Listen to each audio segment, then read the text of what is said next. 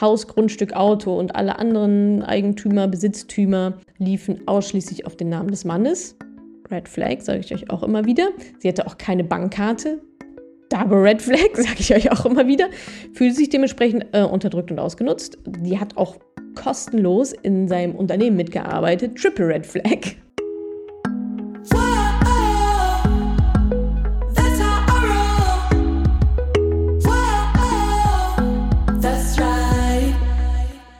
Herzlich willkommen zum März-Update. Ihr erfahrt, was im März so alles passiert ist auf dem Finanzmarkt und auch ein bisschen über den Tellerrand hinaus geschaut. Die Themen heute sind Bankenbeben, Silicon Valley Bank ist Insolvenz, Credit Suisse muss jetzt gerettet werden. Was ist passiert und vor allem, was heißt das für uns in Deutschland. Part-Time Wage Gap und warum Teilzeitarbeit der Beginn des Teufelskreises. Immer mehr Frauen arbeiten in Teilzeit. Dazu bekommt ihr eine, einige Statistiken und Zahlen von uns, warum das so ist und was man dagegen tun kann. Dann der schwedische Immobilienmarkt wackelt enorm. Äh, die Preise gehen gerade richtig schön in die Tiefe. Warum ist das so und was heißt das vielleicht auch für den deutschen Immobilienmarkt? Meine Einschätzung dazu. Dann ein sehr erfreuliches Urteil in Spanien, wo eine Frau über 200.000 Euro von ihrem Ex-Mann zugesprochen bekommen hat für Care-Arbeit. Und neuer TikTok-Trend, tada, das Lucky Girl Syndrome. Was hat es damit auf sich? Warum sehe ich das kritisch? Welche Rolle spielt Mindset-Arbeit dabei? Ich wünsche euch viel Spaß beim März-Update. Bankenbeben, sowohl in den USA als auch in Europa tut sich gerade ein bisschen was. In den USA ist die Silicon Valley Bank pleite gegangen und hier in Europa hat es die Credit Suisse erwischt. Die wurde jetzt gerade von der UBS aufgekauft. Was ist da der Kontext? Wie konnte es dazu kommen? Und vor allem steht uns jetzt die nächste Banken- und Finanzkrise ins Haus. Dazu ja, ein paar Hintergrundinformationen. Also Absturz der Silicon Valley Bank. Silicon Valley Bank ist insolvent. Die Bewertung hat 70 Prozent verloren am Aktienmarkt und dann wurde das ganze Ding eingefroren äh, und die Leute kamen nicht mehr an ihr Geld. Was ist denn die Silicon Valley Bank überhaupt? Sie gehört zu den Top 20 Banken in den USA ist und ist halt die Start-up Bank, also die Bank, wo 25 Prozent der ganzen Startups in den USA ihr Geld lagern. Und ist die Bank für die Tech-Szene, für die Tech-Branche. Wie sind da die Verhältnisse? Also ein Startup sammelt Geld ein von Investoren und schiebt, muss das Geld ja irgendwo lagern. Und das haben halt dann eben sehr, sehr viele bei der Silicon Valley Bank gemacht. Die haben sich allerdings da ein bisschen verkalkuliert, denn die haben das Geld, ja, wie jede Bank ja auch, die verteilen das dann weiter oder investieren das, haben das recht ja, klassisch investiert, das Geld, mussten dann aber den Anlegern be bessere Zinsen zahlen, als sie selber bekommen haben. Also sehr konservativ angelegt und haben aber ja ihren äh, Kunden mehr Geld, also mehr höhere Zinsen bezahlt. Das hat zu großen Verlusten geführt und dadurch ist die Bank in komplette Schieflage geraten und letztendlich dann auch ja, insolvent gegangen. Dann ging natürlich der Run auf das Geld los. Alle wollen ihr Geld haben. Und wenn alle hinrennen und das Geld haben wollen, dann gerät so eine Bank natürlich in Liquiditätsprobleme. Und hier hat es bis zur Insolvenz dann geführt. So viel dazu. Schwenken wir mal rüber nach Europa. Credit Suisse habt ihr bestimmt auch schon ein bisschen nachverfolgt. Ja, das ist dann immer so, ja, eine Bank geht insolvenz und dann fühlt sich das so plötzlich an, aber bei der Credit Suisse das ist ehrlicherweise überhaupt nicht plötzlich, ja. Also da habe ich schon Berichterstattung, ich glaube, September, Oktober letzten Jahres gesehen, äh, wo es wieder irgendwie gebrodelt hat bei der Credit Suisse und generell blieben die von Skandalen und so weiter nicht verschont. Äh, da ist schon einiges an Missmanagement auch passiert. Also es ist nicht ja, vielleicht für euch als Hinweis auch, es ist nicht so, dass eine Bank von heute auf morgen auf einmal pleite geht, sondern in der Regel kommen da schon mal so ein paar Sachen vorher an die Oberfläche. Obwohl es bei der Credit Suisse jetzt auch wieder so war, dass sie sagen, ja, alles ist super, ja, wir stehen, wir sind immer noch stabil und zwei Tage später dann, ah, wir, wir müssen gerettet werden und am nächsten Tag war der Deal dann irgendwie auch schon durch, dazu gleich mehr. Aber ja, ja, manchmal wirkt es so, oh Gott, jetzt von heute auf morgen, aber das kommt selten von heute auf morgen, sondern für uns legt es sich so dar, weil wir dann die schlussendliche Nachricht hören, was denn jetzt passiert. Aber eigentlich deutet sich sowas ja schon an. Also da müsst ihr jetzt meiner Meinung nach wenig Angst haben, dass irgendwelche Banken von heute auf morgen ähm, verschwinden, wenn man das so ein bisschen verfolgt. Bei der Credit Suisse äh, möchte ich nochmal hervorheben, besonders schön, das Management hat sich in den letzten Jahren 32 Milliarden an Boni ausgezahlt. Franken, 32 Milliarden Schweizer Franken an Boni ausgezahlt und die Bank hat 3,2 Milliarden Verlust gemacht gleichzeitig. Ja, das muss man erstmal, das Wahnsinn, ja. Naja, letztendlich hat die UBS jetzt sehr, sehr kurzfristig die ganze Bank für drei Milliarden übernommen äh, und somit gerettet und ein echtes Schnäppchen gemacht, höchstwahrscheinlich. Was bedeutet das jetzt aber für die Bankenszene hier in Europa? Ähm, wir haben die Aktienmärkte reagiert, also man kann schon sagen, dass natürlich viel Unsicherheit im Spiel ist. Und das sieht man dann halt an den Aktienkursen, ne? dass Leute sind nicht, sind nicht so sicher sind und denken, ah nee, verkaufe ich lieber. Und ein Kurs geht ja nur dann runter, wenn die Leute schneller verkaufen, als andere Leute wieder kaufen. Das ist ja einfach nur ein Preis für eine Aktie, die dann halt fällt. Ähm, wenn das Angebot stärker ist als die Nachfrage. Ist auf jedem anderen Markt auch so und so bei Aktien eben auch. Und so diese Tatsache, dass eine Großbank mitten in Europa relativ plötzlich gerettet werden muss, sorgt natürlich für Unruhe, hat man an den Kursen dann auch gesehen. Ähm, und am Morgen der Bekanntgabe der Fusion zwischen Credit Suisse und UBS ja, sind schon die Kurse von großen Banken in Deutschland, Großbritannien und auch Frankreich schon ordentlich abgeschmiert, kann man so sagen.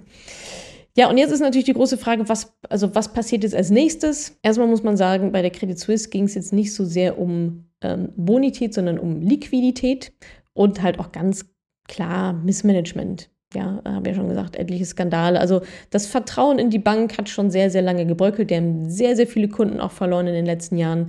Ähm, und wenn dann das Vertrauen nicht da ist und wie gesagt, die Leute wollen schnell an die Geld ran, dann gerät so eine Bank dann auch in Schieflage. Kommt jetzt also die nächste Finanzkrise? Naja, weiß man halt immer nicht so genau. Wie gesagt, es hat viel mit Vertrauen zu tun der Kunden jetzt in andere Banken. Ja? Wenn jetzt alle sagen, oh shit, ja, jetzt kommt die nächste Finanzkrise und alle zu den Geldautomaten rennen und ihr Geld haben wollen, dann höchstwahrscheinlich ja, weil dann mehr Banken in Schieflage geraten. Aber es gibt auch einige Unterschiede äh, zu 2008, denn es gibt auch ein paar ja, beruhigende Signale. Also erstmal ist ja auch gut, dass diese Rettung so schnell vollzogen werden konnte. Ja, wenn man 2008 denkt, wie lange da irgendwelche Prozesse gedauert haben und keiner wusste, wie, was, wo, sondern da wurde schnell eingegriffen. Das ist äh, schon mal ganz gut. Also die Bank hat gestrauchelt und Notenbank, also Schweizer Notenbank, ist da auch recht zügig einge, eingesprungen. Und man muss auch sagen, die Banken sind seit 2008 natürlich auch ein bisschen anders aufgestellt und deutlich regulierter. Es gibt jetzt strengere Regeln, nach denen sie agieren müssen. Die müssen mehr Eigenkapital für den Notfall zurückhalten. Also es ist alles nicht auf so super wackeligen Beinen wie damals. Und ja, ich habe hier ein Zitat von einem Finanz Finanzexperten, der sagt, äh, dass es sich hier um zwei Sonderfälle handelt bei der Credit Suisse und Silicon Valley Bank. Es ist eher zwei Sonderfälle, als dass man jetzt davon ausgehen müsste, dass jetzt etwas Riesiges losgetreten wird. Aber hey, wie gesagt, es, sind es ist multifaktoriell und man weiß natürlich nicht so genau. Aber an dieser Stelle, es gibt keinen Grund, jetzt zur Bank zu rennen und das ganze Geld abzuziehen. Ja, wir schauen erstmal, wie sich so die nächsten Tage, Wochen entwickeln.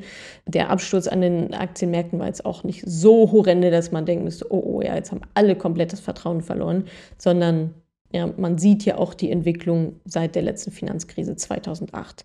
Nichtsdestotrotz sind zwei Banken pleite gegangen und natürlich gehen dann alle Alarmglocken an und das ist ja auch richtig so. Was heißt das auch nochmal so für uns als Privatperson? Wie gesagt, ja, ein bisschen Ruhe bewahren und aber auch ja, die Aktienkurse, das ist ja auch so unser Thema, auch da wieder nicht alle, ein, nicht alle Eier in einen Korb legen, nicht nur auf eine Bank oder auf eine Branche oder irgendwelche Branchen-ETFs und so weiter wetten, sondern bleibt einfach breit gestreut investiert. Dann ist der Finanzsektor einer von mehreren. Und ja, dann seid ihr da breit genug aufgestellt, wenn ihr eben in 2000 Unternehmen investiert und verschiedene Branchen, anstatt eben nur jetzt zum Beispiel euer ganzes Geld in die Credit Suisse gepackt hättet als Aktie, was hoffentlich niemand von euch getan hat. Nächstes Thema. Immer mehr Frauen arbeiten in Teilzeit und nehmen hohe Vermögensschäden in Kauf. Das war eine Schlagzeile. Ist übrigens ein super Artikel ähm, von meiner gesch sehr geschätzten Geldbloggerin, Kollegin äh, Dani Partum in der Kapital erschienen. Verlinken wir euch auch in den Show Notes. Daher kommen jetzt äh, diese ganzen Infos. Sie hat das super gut aufbereitet. Und äh, ja, wir wollen natürlich diese Informationen, diese da sehr schön ähm, aufbereitet hat, natürlich gerne weitertragen. Also vielen Dank, Dani, für diesen tollen Artikel. Also erstmal die guten Nachrichten. Es arbeiten immer mehr Frauen. Immer mehr Frauen sind berufstätig. Mit 18,3 Millionen der abhängig Beschäftigten haben jetzt Frauen zu den Männern fast aufgeschlossen. Das ist ja schon mal eine sehr gute Nachricht, wenn wir jetzt mal nur wirtschaftlich denken. Jetzt könnte man denken, ja, ist ja super, ja, wir sind jetzt irgendwie alle finanziell unabhängig und verdienen unser eigenes Geld und so weiter. Ja und nein. Denn die Krux an der Geschichte, ja, so hatte ich es auch eingeleitet, Teilzeit ist halt das Thema. Immer mehr Frauen entscheiden sich heutzutage für eine Teilzeitbeschäftigung. Zu den Gründen kommen wir später noch. Vor 30 Jahren haben 30 Prozent der Frauen in Teilzeit gearbeitet. Heute sind es 50 Prozent der Frauen, die in Teilzeit arbeiten. Das ist ein Riesensprung innerhalb einer Generation der letzten 30 Jahre. Jetzt könnte man natürlich denken, ah ja, die Frauen sind ja schlau, ja. Die arbeiten nur in Teilzeit, um halt eine bessere Work-Life-Balance zu haben. Wir wissen natürlich alle, dass das vollkommener Quatsch ist.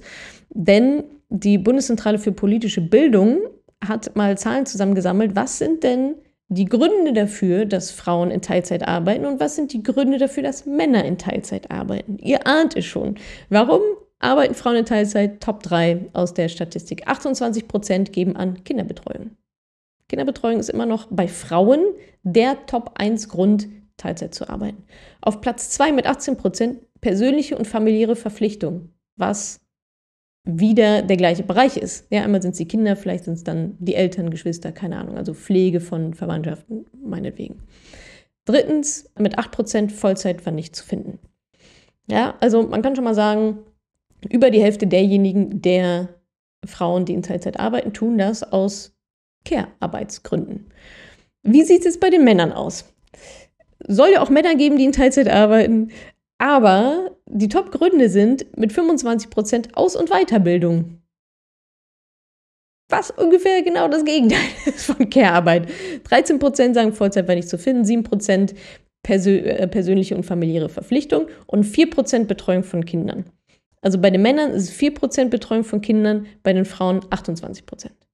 Wahnsinn. Also wenig überraschend, aber trotzdem diese Zahl nochmal schwarz auf weiß zu haben, dann trotzdem immer wieder so, wow, okay, krass, wir haben noch so viel, so viel zu verändern. Genau, und was da ja auch mitschwingt, Männer arbeiten in Teilzeit wegen Aus- und Weiterbildung. Das heißt, das zahlt 100% auf die Karriere ein. Frauen hingegen bleiben zu Hause wegen Care-Arbeit, was die Karriere ungefähr ins absolute Minus zieht. Und das ist auch nochmal, also da geht die Spanne ja noch weiter auseinander, als sie irgendwie eh schon ist. Es ist ja quasi verdoppelt. Ja, bei den Frauen zieht sie sich ins Negative, bei den Männern ins Positive. So kann man ja nie auf einen Gleichstand irgendwie kommen. Und klar, was bedeutet das jetzt in Zahlen für das Vermögen der Frauen? Ihnen entgehen im Monat ca. 590 Euro Bruttolohn. Und in 30 Jahren sind das 212.000 Euro 40. Woran liegt das jetzt genau? Auch da, das Kind hat einen Namen, nämlich Part-Time Wage Gap. Part-Time Wage Gap, there's a new gap in town. Denn der Stundenlohn von Vollzeit zu Teilzeit ist auch nochmal unterschiedlich. Der Teilzeitstundenlohn ist geringer als der Vollzeitstundenlohn, also nochmal Triple Minus. Dazu gibt es auch Zahlen. Frauen in Vollzeit verdienen 19,12 Euro durchschnittlich pro Stunde und Frauen in Teilzeit, gleiche Arbeit, gleicher Job, 15,87 Euro. Also es wird auch noch schlechter bezahlt. Also Teilzeit wird bei gleicher Tätigkeit über 17 Prozent niedriger bezahlt. Und da sehe ich gerade so von meinem geistigen Auge diese ganzen Gaps, die sich so auftürmen und einfach immer größer werden und immer größer werden. Und es ist kaum ein Ende irgendwie in Sicht. Jedenfalls sind das halt so die Zahlen, it is what it is. Ähm, wir haben auf Instagram dazu auch noch eine schöne übersichtliche Grafik gebastelt, verlinken wir euch in den Show Notes und lest euch auf jeden Fall auch den Artikel von Dani dazu durch. Ja, wie finden wir das? Ist ja immer noch so unsere oder meine Einschätzung am Ende. Es ist natürlich super, dass Frauen überhaupt arbeiten gehen, aber auch da wieder rennt mir jetzt nicht die Tür ein, liebe Mamas. Ja, I know. wir sehen es hier aus rein wirtschaftlicher, finanzieller Perspektive und die ist nun mal so, wie sie ist. Ja, Teilzeitarbeit ist Teilzeitrente und noch ganz viele andere Sachen, Machtverhältnisse in der Beziehung und so weiter. Rein aus finanziell-wirtschaftlicher Sicht super, dass immer mehr Frauen arbeiten und ja auch gut ja, dass es diese Möglichkeit zur Teilzeit überhaupt gibt. Auf der anderen Seite, wenn wir den Vermögensaufbau betrachten, ist natürlich eine absolute Katastrophe, ganz, ganz klar. Und auch dieses Thema Teilzeit, so schön das Modell an sich auch ist, für vielleicht die Familienkonstruktion und ähm, Kinderbetreuung und so weiter. Und ich weiß, dass es oft nicht anders geht, aber trotzdem und das ist jetzt eigentlich eher wahrscheinlich ein Appell an die, an die Politik nochmal, ja, äh, dass da einfach einige, es noch einiges zu machen gibt. Es zieht da einfach einen unglaublichen Rattenschwanz hinter sich her, wessen sich viele auch gar nicht so richtig bewusst sind. Und wie gesagt, Teilzeit heißt ja auch nicht, dass immer nur die Mütter in Teilzeit gehen müssen. Teilzeit kann auch ein Vater machen. So, für Care-Arbeit, nicht um in Urlaub zu fahren. Und dieser Rattenschwanz, ja, Teilzeit bedeutet ohnehin ein geringeres Einkommen. Also jetzt mal ganz anhand der Zahlen einfach betrachtet, ja, reelle Zahlen. Es, natürlich bekomme ich weniger Geld, wenn ich Teilzeit arbeite, als wenn ich Vollzeit arbeite. Und dann ist aber auch noch der Stundenlohn geringer. Das führt zu weniger Vermögensaufbau, führt zu Altersarmut, Gender Pension Gap und so weiter, kennen wir alles. Gleichzeitig sind Frauen aber auch dadurch in der Arbeitswelt unterrepräsentiert, wenn wir immer nur zur Hälfte da sind oder halt auch gar nicht. Das liegt einfach am System und Führungspositionen in Politik und Wirtschaft werden dadurch eben von Männern besetzt, die halt die ganze Zeit da sind, die ihre Stunden halt voll machen können. Und diese Vollzeitmänner, die da sitzen und nicht Teilzeit arbeiten und nicht an der Care-Arbeit vernünftig beteiligt sind, das sind diejenigen, die dann aber diese Entscheidungen wieder treffen, die hauptsächlich uns Frauen und Mütter und Familien betreffen. Und das ist dieser ganze Teufelskreis, aus dem wir irgendwann mal ausbrechen müssen, weil so wird das halt nichts. Ja, also warum sollten die ihren eigenen Job sozusagen gefährden?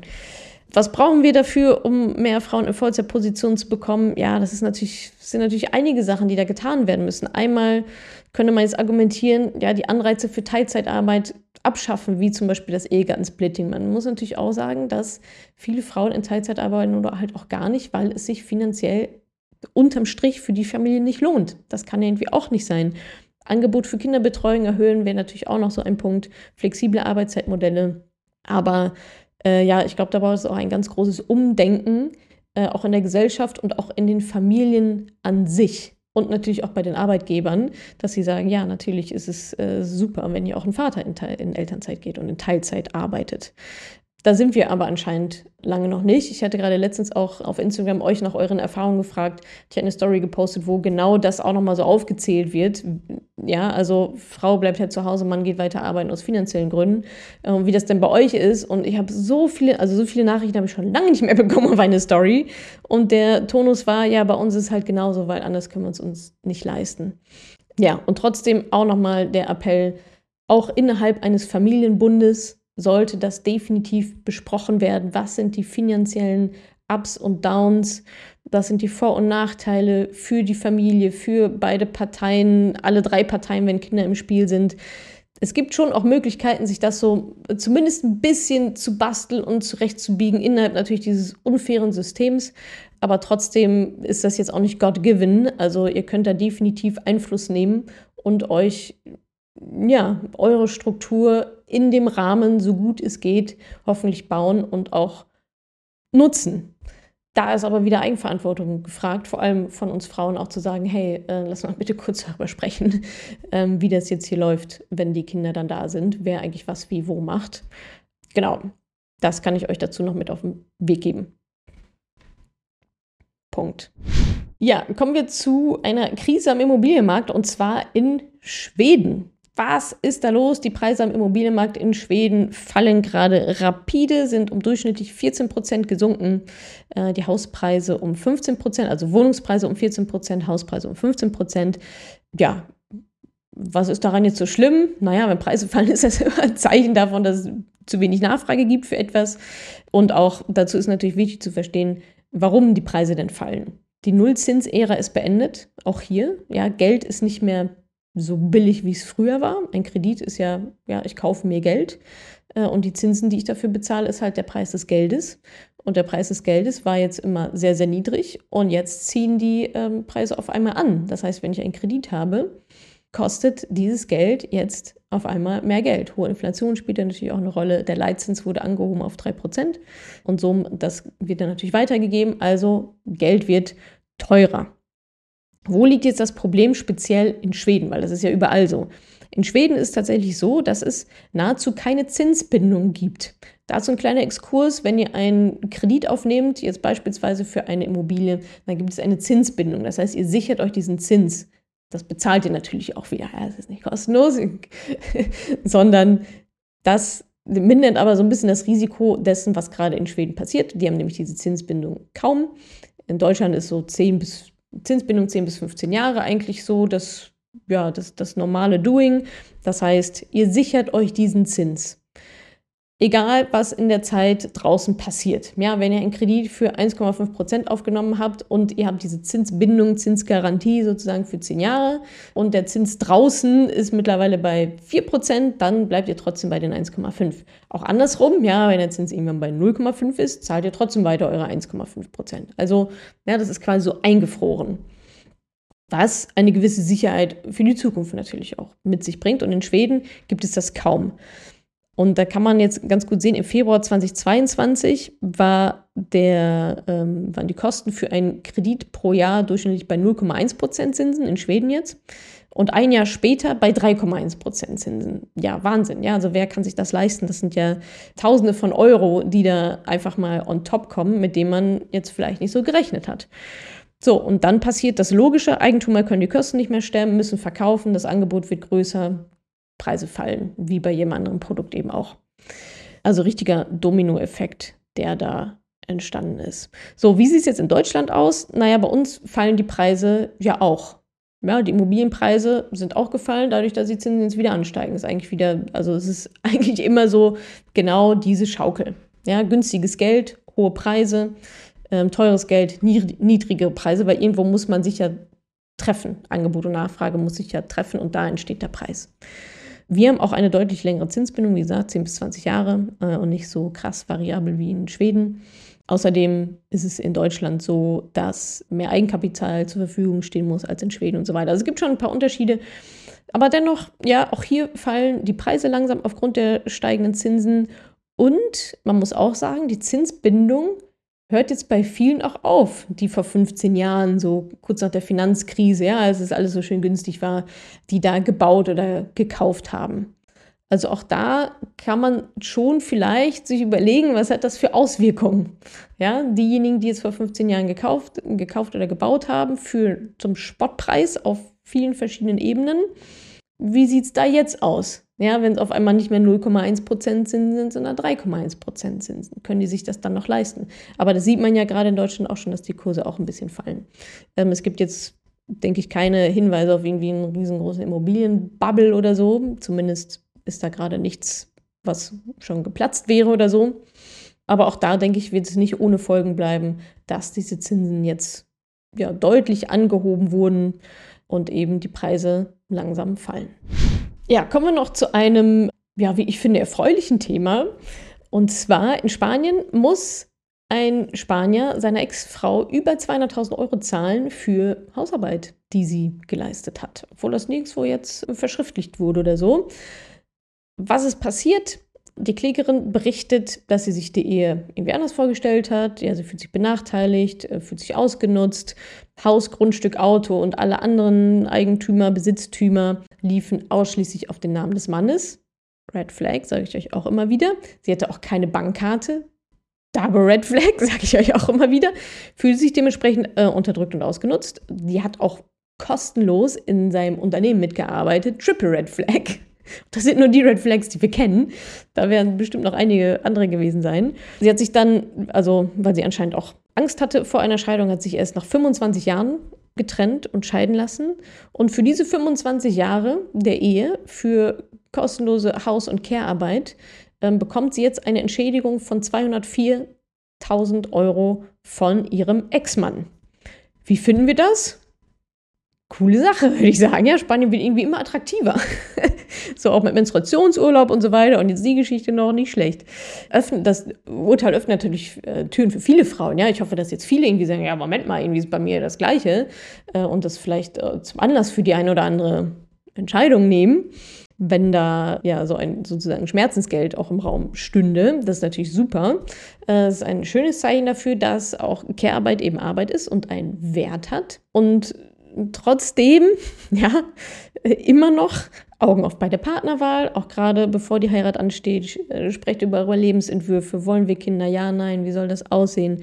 Ähm, falls ja, wer bleibt zu Hause? Wie machen wir das mit dem Geld? Teilzeit, Vollzeit? Wer eigentlich wie, wann, wo lange? Ehevertrag aufsetzen? Ähm, wie teilen wir uns die Care-Arbeit auf? Also, das sind alles genau diese Themen, die jetzt hier so reinmünden in dieses Urteil. Aber es muss ja nicht so laufen. Ja, man muss ja nicht erstmal 25 Jahre quasi leiden und weiß ich auch nicht, ob die 200.000 Euro das dann wieder aufwiegen für die 25, ich nenne sie jetzt mal verlorenen Jahre in dem Sinne, sondern am besten natürlich vorher regeln und ja, da auch schauen, wie kommen wir da überein von unseren Philosophien, von unseren Werten her. Und vielleicht kommt man dann auch zu dem Punkt, dass man halt irgendwie bei so wichtigen Themen nicht so richtig übereinkommt und wie will man das dann handeln. Also, wie gesagt, äh, schönes Urteil, freuen wir uns drüber und gleichzeitig aber auch ähm, schafft ihr natürlich auch äh, eure Lebensrealität in eurer kleinen Subfamilienkultur, Partnerschaft da selber und da könnt ihr durchaus Einfluss nehmen. Es gibt mal wieder einen neuen TikTok-Trend. Ihr wisst ja, wir lieben TikTok-Trends, die mal so ein bisschen zu beleuchten. Das Lucky Girl-Syndrom, äh, wie ein TikTok-Trend Glück verspricht. Was ist da jetzt schon wieder los? Hashtag Lucky Girl Syndrome. 445 Millionen Aufrufe. Was ist das? Menschen, besonders Teenager und besonders junge Frauen, sollen sich quasi mit Hilfe von Mantren und positiven Affirmationen einreden, dass sie immer Glück haben, immer Glück haben werden. Und diese Methode soll zu einem besseren Lebensgefühl führen und Glück anziehen. So viel erstmal zu den Fakten.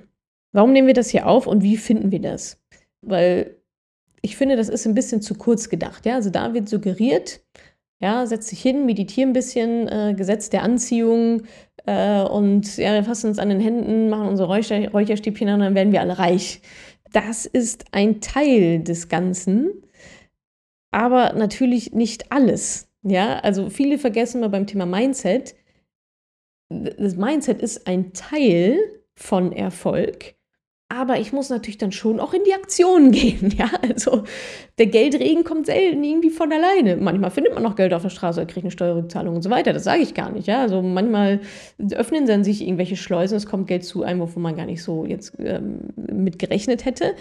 Aber es ist ja nicht nur das, sondern es gehört ja schon auch ein bisschen mehr dazu. Und bei diesem ganzen, ja, wir werden für immer glücklich sein und nur glücklich sein werden ja auch ich sage, nennen Sie es mal, negative Emotionen, schlechte Emotionen unterdrückt. Aber jedes Gefühl hat ja auch seine Berechtigung. Und es kann jetzt nicht sein, dass wir einfach alle durch die Gegend rennen und sagen, oh nee, wir sind alle super happy, äh, obwohl hinter der Fassade irgendwie alles zusammenbricht und bröckelt. Und das finde ich äh, auch so von der Reflexion her von der Selbstreflexion her und auch so von der Ehrlichkeit, Authentizität in der Gesellschaft einfach eine sehr schwierige Entwicklung.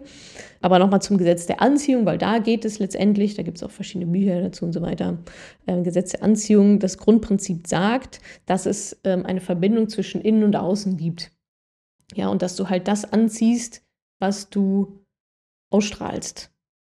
Ja, also wenn du schlechte Laune hast und, ganzen, und dass sich das auch potenziert, ne? Also wenn ich schlechte Laune habe ganze, und so durch die Welt laufe, ja, dann kriege ich immer mehr schlechte Laune. Ja, kriege das auch immer mehr gespiegelt. Wohingegen, wenn ich durch die Gegend laufe und jemand anlächelt, dann werde ich vielleicht sogar zurück angelächelt. Und so kann man natürlich quasi verschiedene Energien und Signale senden, aussenden. Wir haben ja alle unsere Energiefeld auch so um sich. Und somit natürlich ja, auch manifestieren, was in unserem Leben ähm, so passieren wird. Und ich glaube da total dran. Also ich würde auch sagen, dass es zu meinem Vermögen und zu meiner, ich sage es mal, Geldreise auch definitiv beigetragen hat. Da, also es nützt nichts, wenn ihr irgendwelche inneren Blockaden habt und da einfach nicht weiterkommt, da nicht rankommt. Glaubenssätze, es geht aber auch so weit bis zurück in die Kindheit, Identität und so weiter. Aber es ist eben nur ein Teil des Ganzen.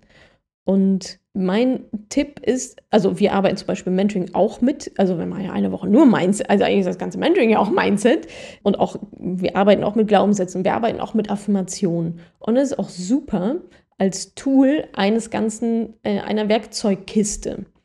Und mein Tipp wäre, dieses Tool mitzunehmen. Also Bewusstsein ist ja der erste Schritt zu Veränderung. Und Mantren, positive Affirmationen, sinnvoll eingesetzt sind super, aber nicht zum Wegdrücken von negativen Sachen. Ja, also wenn ihr im Dispo seid, dann nützt es euch nicht zu sagen, ich bin reich, ich bin reich, ich bin reich, ich bin reich. Nein, bist du nicht.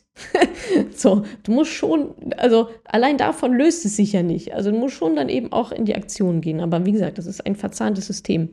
Genau, und wenn du einfach jetzt ne, gegenüber Geld sehr starke Gefühle oder Gedanken hast, dann lohnt es sich wirklich mal reinzuschauen, wo kommt das her? Also es nicht einfach wegzudrücken und ja, du weißt, du hast so eine negative Einstellung gegenüber Geld, alle Reichen sind geizig, so, Äh, und dann nicht zu sagen, ja, ich bin so glücklich und es ist irgendwie alles so toll und das so zu über, so wegzuwischen, das ist ja nicht mal wegwischen, es ist einfach nur ein Teppich drüber legen über den ganzen Dreck und Staub, sondern da mal reinzuschauen, zu sagen, warum ist das eigentlich so? Welche Glaubenssätze stecken dahinter? Was habe ich in der Kindheit gelernt über Geld? Was sagt mein Umgang mit Geld auch über meine eigene Identität aus, über meinen Selbstwert und so weiter? Und damit eingeflochten ist Mindset natürlich super, super wichtig und auch Affirmationen, ähm, aber eben einfach nicht nur. Und das fehlt, finde ich, bei diesem Trend mal wieder hier, wie heißt er jetzt? Habe schon wieder vergessen. Lucky Girl Syndrome. genau. So viel dazu. Also Mindset-Arbeit super wichtig, großer Teil des Ganzen, großer Teil von Erfolg, großer Teil von auch finanziellem Erfolg. Aber negative, negative Gefühle sorgen ja auch dafür, sind ja auch ein Zeichen, irgendwo hinzuschauen und da reinzugehen und zu gucken, was da schlummert. Und das wird komplett ignoriert und überspielt, wenn ihr euch die ganze Zeit nur darauf fokussiert, äh, wie toll doch alles ist, obwohl das vielleicht nicht so richtig der Wahrheit entspricht. Und auch heute habe ich wieder eine Kundenstimme für euch. Könnt ihr auch nochmal nachlesen auf Trustpilot. Das ist ein ja, Bewertungssystem, wo unsere Kundinnen eine Bewertung hinterlassen dürfen. Diesmal von der Mareike. Ähm, sie schreibt Mindset-Arbeit und ein ganzheitlicher Ansatz als Erfolgsrezept. Ich war schon sehr begeistert von dem Buch, wie Frauen ihre Finanzen selbst in die Hand nehmen, wie Natascha es geschafft hat, das Thema Finanzen so simpel und für jede Frau verständlich herunterzubrechen. Vielen Dank dafür schon mal. Und ich war noch mehr begeistert, dass sie auch das Mentoring-Programm hervorragend geschafft hat dass sie das auch im Mentoring-Programm hervorragend geschafft hat. Zudem fühlte ich mich sehr gut abgeholt mit den verschiedenen Herangehensweisen, Online-Videos, Workbook, Buddy, Live-Calls.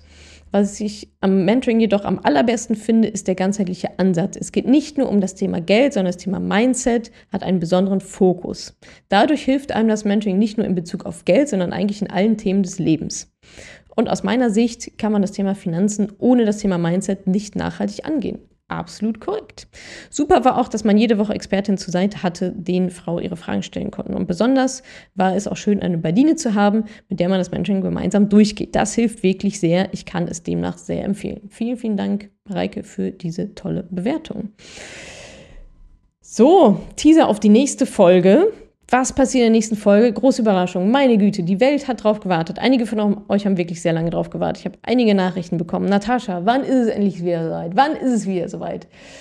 Der Quartalsbericht. Ja, nach einem Jahr Pause, knapp ein Jahr Pause, Wahnsinn, ist der Quartalsbericht wieder da.